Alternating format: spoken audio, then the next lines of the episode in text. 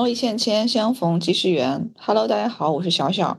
大家好，我是吴言。网上邻居是由五位来自不同城市、不同行业的产品经理组成的成长职场成长类博客。不好意思，嘴瓢了。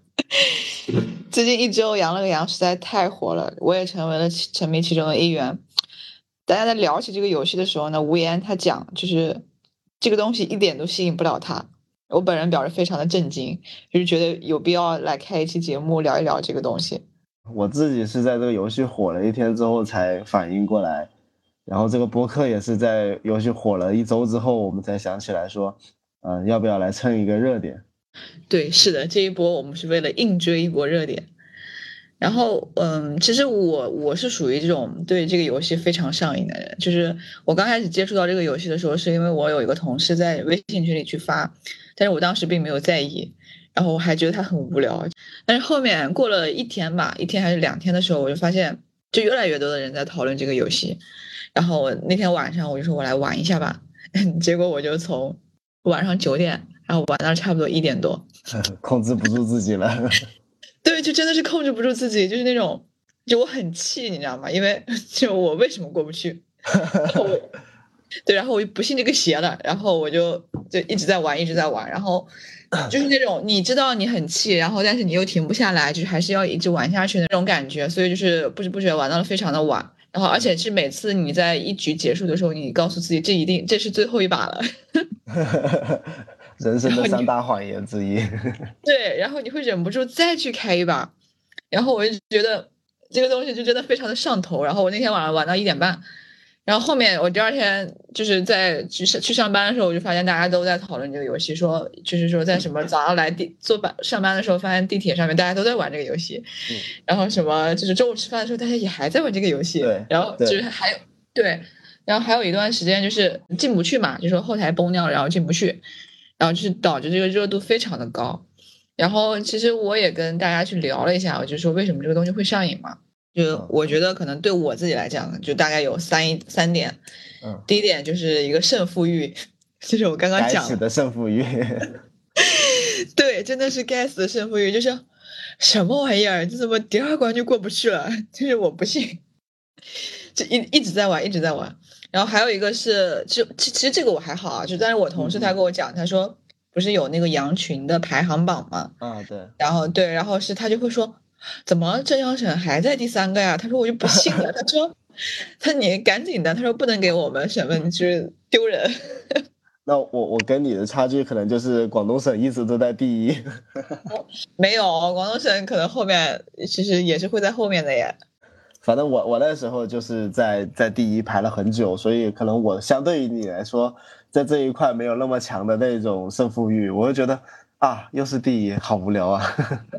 好吧，然后这是第一点，就我觉得胜负欲，就不管是个人的胜负欲，还是那种集体的认同感，就是我觉得这其实是一个非常重要的一部分。然后还有一个呢，就是就是沉默成本嘛，就是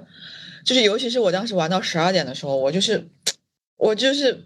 就是我本来想去睡觉，但是我说，嗯，我都已经玩了三个小时了，对，我今晚总能过去的吧。然后结果当我玩到一点钟的时候，我发现，嗯，好像还是我天真了，我确实是过不去。对，对，就是尤其是那种你已经投入了很大的精力成本，然后是时间和精力，你发现还是得不到你想要的结果的时候，你就会。觉得在这个时候放弃有点可惜，对，但是你又想坚持，然后但是其实这个游戏也也也验证了，就是你的坚持是无谓的坚持，对，因为它控制了概率嘛，就是它的通关率也非常的低，是的，对，然后还有一点呢，就是我觉得最最最最重要的就是一点，就是它的社交性，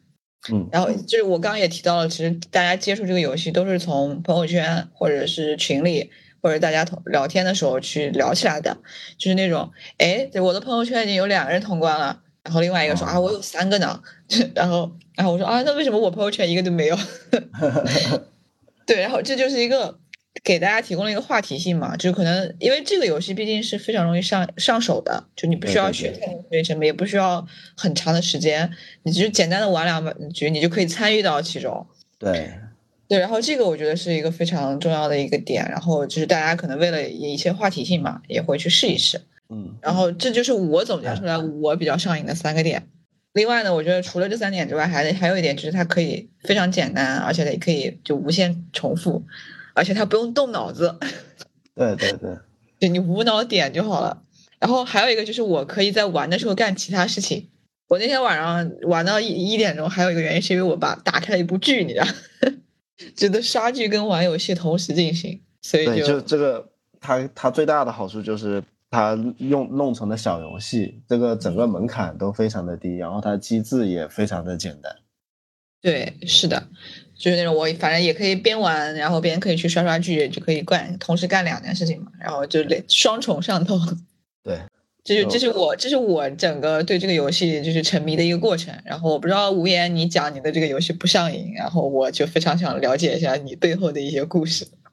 我其实对游戏的话是是会上瘾的，我而且我应该属于。就是游戏瘾会比较重的那一种人，就游戏在成瘾这一块，它是非常就机制会非常的简单。但是羊了个羊，我跟你是初始的情况是差不多的，就是突然之间朋友同事们都在聊这个事情，然后来的路上我就总觉得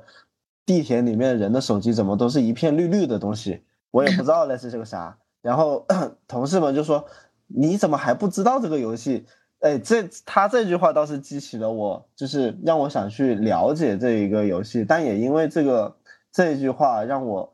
呃，我最开始的目的就变了，就是我会想说，我要了解的是这个游戏，而不是去玩这个游戏。所以，所以进入到这个游戏整个过程，我的整个兴奋点或者是我的情绪点，不是这个游戏它本身带给我的乐趣，因为。这种三消的这种游戏，对于我我我是玩了很多的，就 这种模式，我我是比较熟的，所以我我更在意的是，我想在这个游戏里面发现一些它为什么能让人去沉迷的这些点。所以最开始的这种就是奖励反馈的机制，我可能跟你们就不太一样，就我奔的就是想去了解这个产品的目的去的。第二点的话就是，呃，我应该是属于没有进入到社交陷阱这一个里面去的，就像刚刚小小说的。呃，朋友圈里面很多人都在聊，然后大家都在转发，尤其是那些通关的人，那就真的是大肆的在炫耀，说自己过了怎么样的。但是第一个，我就是呃没有参与到里面的任何的转发，然后呃也不在乎里面的排行。就像刚才说的，广东省的排名，我去玩的时候，他就就就排在第一位，一直没怎么下去过。嗯，最后就是。呃，我的朋友圈也是就没有人在分享，也没有人在说这件事情，我也觉得很奇怪，好，好像我的朋友圈也没有人上瘾这个东西。最后的话就是，呃，我也同意小小前面说的这个套路感的问题，就是我我们自己做互联网这一块，知道它是一个随机事件，然后我们也知道它是一个伪随机的一个概念，就所有东西都是程序设置好的一个呃一个比例或者是一个通关条件。呃，尤其是在你玩了很多次之后，我不上瘾的原因就是我我我就马上发现了，他就是不想让我过关。他很明显的前面的两三层你是很容易很容易选掉的嘛，但是在这两三层选完了之后，你就会发现它底下的不知道多少层，它是层叠在一起，完全没有缝的，也就是你完全不知道底下是什么东西。在这种机制下面，我甚至觉得它底下的内容可能都会随着我上面的。消除，然后在底下做进行变更，然后让我不过关，我都是这样子的一个想法，所以我会觉得他就是不想让我玩，那我何必为了这个通关去去一直玩下去呢？所以，我我不上瘾的原因就主要是这一些。那其实最核心的，我觉得还是小小提到的有一个，就是我我是那个社交没有动力的，就是我朋友圈里面没有这些人，然后我也没有进到对应的一些社群里面，被社交的力量推着。要去玩，嗯，对，其实你刚刚提到的一个社交是一部分，然后我提到的就是那种我可能就是以我的胜负欲，对，可能你就是在这个接触到这个游戏的时候，就你也是你刚刚提到的嘛，就是你没有很强的一个胜负欲，然后而且你是已经不是站在一个普通去玩游戏的一个角色，而去站在一个去了解这个游戏背后逻辑的一个。这样一个角色去看这个游戏，那么其实你你已经没办法去完全沉浸到从他接触，然后到他进入，然后再到就是继续去玩下去这样一个链路。所以说你也就是你提到的，你不会去上瘾吗？对，这个游戏它最棒的一个点，或者是最最好的一个点，就是它的第一关，它的第一关是足够简单的一个关卡，然后又是你每一次循环必经的一个关卡，它就起到了一个教学的作用。那另外一个就是不断的去给你一个正反馈，让你非常的自信，觉得 觉得这个游戏就是这么简单，我就是一下子就消完了。第二关我一直消不了。就是可能哪个地方稍微错了一点，就是给你一种你一定能通关的一种假象。嗯，这个我我觉得它上瘾里面这个模式里面会比较核心的一个一个点。呃，就是我倒是不太认同你刚刚说的那个，就是上瘾让我觉得一定能过啊，就是，就就他第一关确实非常简单，但是他第二关确实你当当你在玩了几次之后，你会发现你确实是真的是过不了的。我我不知道你有没有看到这样一句话啊，就说什么他明明可以让我直接看广告，但是他却给了我一个游戏玩。听过听过听过。对，其实就是我觉得这个游戏最还有一个最核心的点，可能也并不是我们之前前面讲了那么多的，就是他怎么去设计它的逻辑，然后去控制它的概率，去让大家去分享。其实我觉得它最重要的那个点就是，可能大家在他有设计游戏的时候，可能就没有想太多，但是我觉得他可能就是为了让大家去看广告。啊，对。他而且他是靠广告盈利的嘛？对对对，然后就是他盈利，就是好像是我我记得那一天吧，是一天是赚了四百，应该是四百多万，对，四百多万。然后就大家就是又是一轮的震惊，就是嗯，就原来我我我沉迷了这么久，浪费了这么多时间，然后而且还给人家贡献了这么多。对，然后我觉得他可能这个游戏最重要的一点，还有就是它能调动我们大家的情绪。就我就知道他过不了，但是我不行，我就是很气，我就不信了。就是当一个人有了情绪的时候，他就可能会逐渐上头的过程，他就会失去理智，对，就会陷进去。我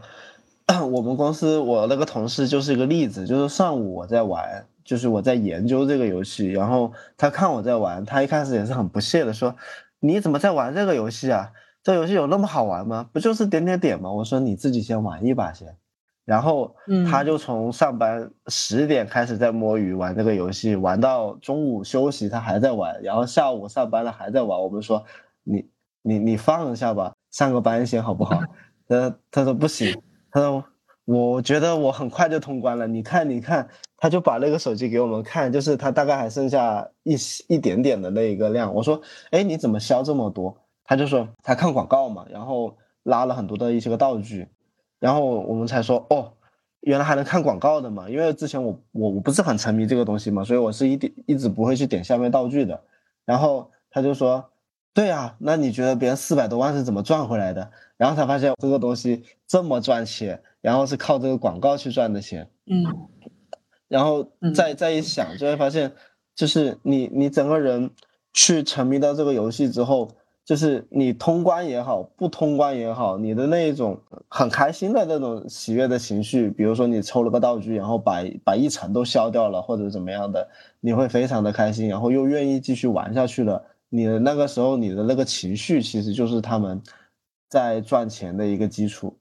对，就是你，哎，你之前跟我说你什么玩什么游戏抽卡的时候的。大量的游戏其实都会有抽抽卡这样子的一个成分嘛，包括王者荣耀，它不也有那些抽什么皮肤、抽英雄的那一种嘛？嗯，就类似的这种机制嘛，就是它新出一个角色，或者新出一些新的东西，然后这个东西可能会打上限量，或者是非常的强或者非常厉害的一个角色，然后。这个角色可能不开放在日日日常的一个能获取的渠道里面，那么可能你作为一个深度玩家或者已经上瘾的玩家，你就是非常想要这么一个角色，呃，因为它跟羊了个羊的机制是很像的，就是呃，当他把难度提升起来之后，大家这个这个获通关的概率就会很低，那么能获得通关就是一个非常值得炫耀的一件事情。那么在抽卡里面也是，就是。大家都知道这个东西非常的难抽，那么我要是抽中的话，我就是能在这个社群里面，在自己的朋友圈里面去炫耀这个东西，就是自己拿到了一个限定的东西，拿到了一个你们都没有的东西的这么一种感觉。对，你想，说到这个，我想起来之前王者荣耀里面不是有好多英雄，他必须要在什么什么水晶，各种什么荣耀水晶才能抽到的。我我记得我那时候玩的时候应该是。那个是武则天是吗？好像。对对对，武则天。其实我现在拥有不了，但是他那种是太难了，你知道吗？就是我知道我拥有不了，我就彻底放弃了，其实我也不去想它。其实刚刚提到你有提到一个情，就是情绪嘛，就是你说你的炫耀那种感觉。其实我们就看看今年就是火了的好多，就是那种现象级爆火，就一些事件嘛，其实都能发现一个。其实他们在背后都是一些共识、用户共识的价值，或者能产生一些共鸣。像我们前段时间那个王心凌，王心凌，我们大家是不是就是会都会聊说，就是唤起了自己青春的回忆啊？然后当时还有好多人就是跳那个舞，有点辣眼睛啊。但是没办法，就说句实话，心凌真的是应该是那时候零几年，好漂亮呀。然后当时一看她跳那个舞就。特别青春动感的感觉，这个就像个毛一样子定在心里面。就是这么多年之后一看，你你王姐现在还跳这个舞，还是那么青春动感，你就会觉得我的青春回来了。就是什么初见是高三，再见已三高，是吧？对对，就是它会真的能唤醒你那个某一某一个时间节点的记忆。然后还有像当时刘畊宏火的时候，就是。呃，有好多什么刘畊宏男孩、刘畊宏女孩，然后他们其实就是也是对一个，就比如说可能对一个健康的身体或者对一个身材的一个就向往和渴望。然后，而且我记得当时刘畊宏火起来的时候，应该是上海那段时间疫情吧，就疫情。对对对，大家都被封在家里面的。其实当时我在深圳那时候也被封了差不多半个月吧，然后。你会非常的渴望一种社交交互的东西，然后刚好刘畊宏他很频繁的在做一个互动，另外一个就是他整体的直播间刚好跟大家整体社会的那个情绪是相对的，大家可能都比较低落，但是他的整个直播间情绪大家都是非常的积极的，其实人是向往这种积极情绪的嘛。对，就是很能打动人嘛，就很，就看起来就会很快乐。其实我也跟着他跳了，而且我就觉得像他老婆一样，就是就是那种非常就是笑起来不是特别甜嘛，然后就是他就是那种让我感觉到就跟我在健身一模一样，你知道吗？就是就也会偷懒，感很强。对对对，就也会偷懒，也会划水，然后就是也会累，就是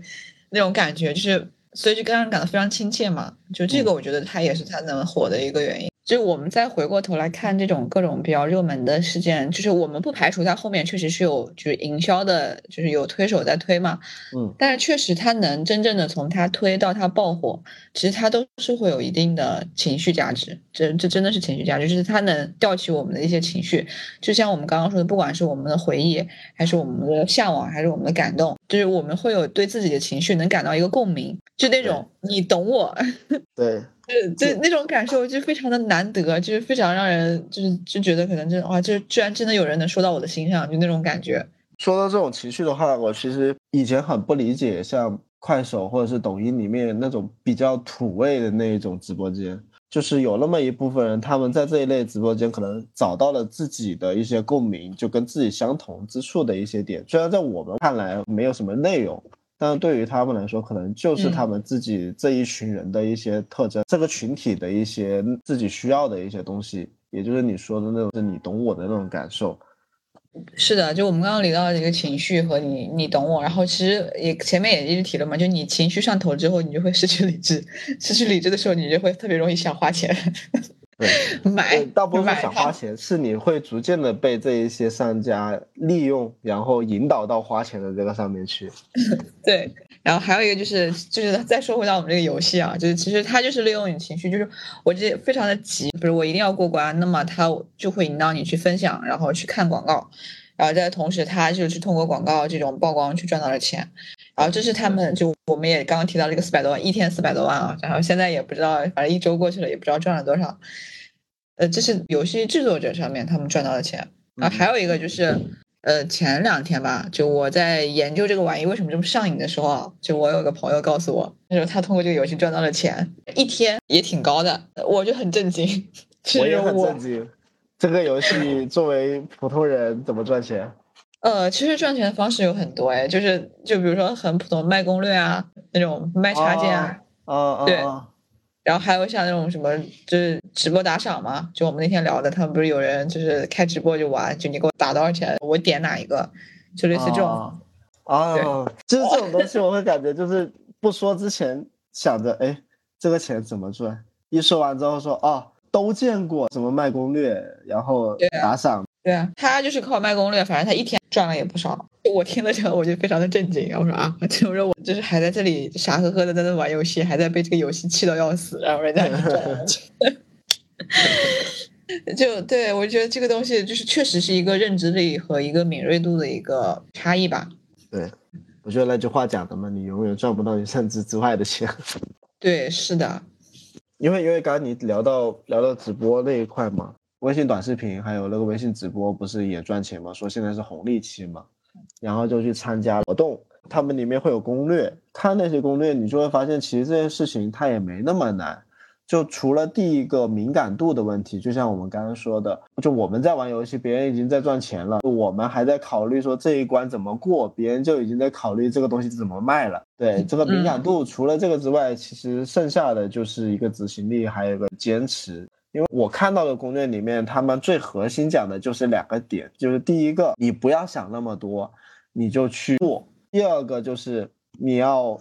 多尽可能多的去做账号，然后一直一直发下去，你提高你的那个账号的数量。一个账号不行，你就弄弄三个、弄五个、弄十个，十个视频都十个账号都按这个量去弄。这个其实说是什么呢？就是。就是其实成功或者是赚钱这个概率性的东西，包括呃我们看到的都是幸存者偏差里面那些已经成功的老板，但其实很多老板他们都是因为运气不好，或者叫做没碰到这个概率，然后失败了。所以我们想赚钱，除了刚刚最开始羊了个羊这样子的一个敏感度，另外一个东西就是你想办法的去提高自己的执行的频率，然后让自己靠频率去提高自己的成功率。对，其实就是一个我们一个是对信息敏感度的一个识别，还有一个就是我们的执行力。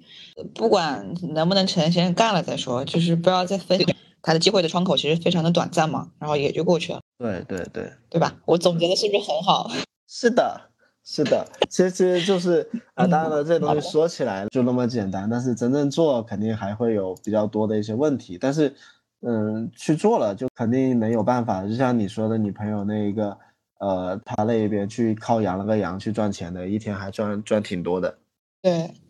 还有就是我想。再聊一下，其实羊了个羊这个游戏，它后面还可以复刻吗？就是它复刻之后还会成功吗？就我个人觉得啊，我个人觉得它应该是不太行，就纯复刻是不太行的。对。但类似于像这种元素的组合，还是会再次出现。就比如说像刚刚提到三消类的游戏啊，就那种通过引导你分享去获取道具，其实这种都是一些老生常谈，就是已经很常见的一些方式，就看他们怎么去组合。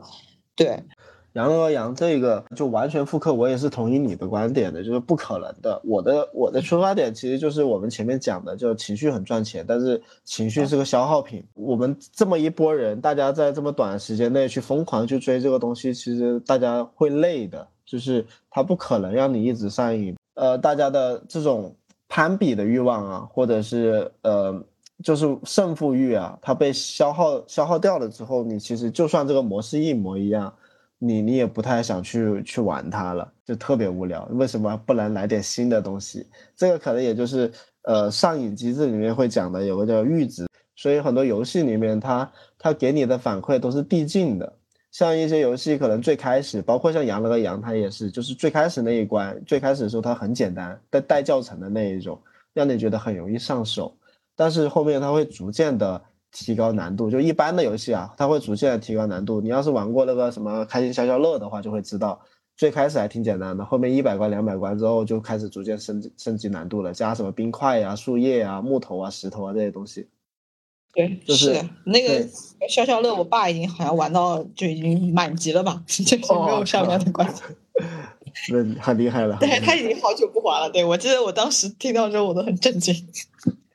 我也很震惊。但是就是想说，就是你看一下正常的这种三消游戏，它能到一千关，可能到两千关、三千关都有可能。它其实是将这种反馈把它稀释到了很很很小的一个变化，让你逐渐逐渐的去上瘾。呃，就是一般的套路会跟羊了个羊这种直接给你提升 n 个等级的那一种差，还是有一些不同的。所以它的变化就是。羊了个羊，它是马上在消耗你的情绪的。一般的那个三消游戏会是在逐渐的培养你的一个习惯，就是让你觉得今天不来两把这个游戏，感觉好像缺了一些什么。你说到那个习惯，我想起来我之前的大学室友，他说他每次这个开心消消乐都他在上厕所的时候玩的。一定要干个什么事情，那我就来玩一局开心消消乐吧。嗯，就就像一些男士卫生间上厕所的时候，一定要点根烟。啊，对，是。其实我想说，就是他其实已经。你看，现在其实这个游戏它的热度已经降下来了，而且昨天，昨天它可能应该是官方把这个难度降低之后呢，好多人就开始在朋友圈又进行了一轮的分享，就是他们过关了。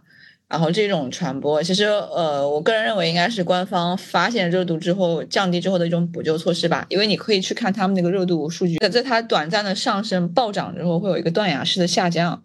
然后对，就应该是一个补救措施，但是呢，就是以这种小游戏的。呃，规律啊，就来讲，其实它也只是一个短暂的唤醒，可能会引起在一个小的一个呃比较高的值，但是终究还是会再去慢慢的归于平静。就像之前的呃合成大西瓜啊，合成大西 瓜，就是我之前也沉迷，对对对，我之前也沉迷过一段时间的合成大西瓜，就是我当时还发了一条朋友圈，叫合成大西瓜害人。但是其实合成大西瓜它是会，起码它还会让我合成了这个几个西瓜的。啊，你成功了是吗？对对，就我当时反正合成了一个还是两个吧，反正它是会让你达到最后那个结果的。然后其实呃，我就是我想了一下，我觉得我这么多年沉迷过哪些游戏，就是第一个可能王者荣耀应该算一个吧，但是我沉迷王者荣耀大概分了两个阶段，一个就是我在大学的时候。大学的时候有，我记得好像是有半年吧，还是有半年左右的时候，就是我们寝室的室友一起打嘛，就每天五黑，然后就是那种就很快乐，就每天下课之后回宿舍就开始来来来，先来一起，就盼着下课了，我觉得。对对对，然后就就还一大家一起玩，就那是一个阶段。然后后面其实当大家慢慢就是没有那种兴趣的时候，其实也就都不怎么玩了嘛。然后还有一个就是我工作的工作后，工作后的话是也是会跟公司的同事。就是会有一个类似于五黑嘛，就五黑的群，就是这种，就就就会大家有时候会去玩，但是可能也就玩个一两个月，可能大家都没有兴趣了，那就也就慢慢的消失了。对，对，就这种看得出来，就是能激起你兴趣的点，其实是在于跟别人一起互动的这个点。对，就是你跟别人玩，就是就是你自己玩，可能就是你可能坚持不了那么久，或者觉得没有什么意思。但是如果有人一起玩的时候，就是其实可能。快乐的不是游戏本身吧，就是和大家一起玩的那种 快乐。对对对。哎，你你之前有上瘾过或者是沉迷过哪些游戏吗？我我应该我我应该跟你一样是属于属于两个阶段的，不是游戏两个阶段，就是我整个呃玩游戏的这个过程两个阶段，一个是高中毕业之后上大学那一段时间，就是没人管，属于报复性的那一种玩，嗯，然后那一段时间是非常上瘾的。游戏的话，那个时候主要就是英雄联盟，到现在都还在玩，快十年了。后面的话就是开始工作了之后，就逐渐的没有这种时间了嘛，也没也没太多欲望了。但是游戏它现在变成了我生活中的一种调味剂吧，就是比如说下班之后玩两把游戏，改善一下自己的一个情绪。我的上瘾的整个过程就是这两部分，然后。呃，也逐渐形成了我现在属于习惯性的东西。嗯，其实我可以理解你那种你说到的获得快乐，其实跟我喜欢沉迷爬山是一个道理。原来如此。对，其实就是呃，就反正也是一种释放情绪的一个过程嘛。就是可能有的人他得到快乐，就是他打游戏可以得到快乐。那比如说像我是他，我去爬山我就能得到快乐。就也好多人不理解我为什么那么累，爬山那么累，为什么还要经常去爬山？我觉得这是。对对对，其实就是一个自己的一个就释放情绪、获得快乐的一个过程。对，就是而且就是我们其实日常生活中可能是真的是需要这样一些事情去调剂一下我们的生活，然后就是让我们的生活不要变得那么枯燥无聊，就不能仅仅只有工作嘛，对吧？好的，其实我们今天的节目也聊的差不多了。反正现在的话，我应该是不会再对羊了个羊上瘾，但是可能会无聊的时候也会打开一两把去点一点。因为可能大家情绪对情绪也消耗的差不多了嘛，就是我们的瘾过去了呢，我们的热度也过去了，然后我们这一期的节目呢，我们的这个热度也蹭完了，那今天呢，就和大家分享这么多。就是如果对本期话题有更多想要探讨的观点，可以欢迎在我们的评论区留言。如果喜欢我们的内容的话呢，也欢迎大家关注我们的节目《网上邻居》。另外呢，还有一个好消息，就是再摸两天鱼就放假了。虽然说回来还要再上七天的班，但是还是提前祝大家国庆愉快吧。那我们今天的节目就到这里，拜拜，拜拜。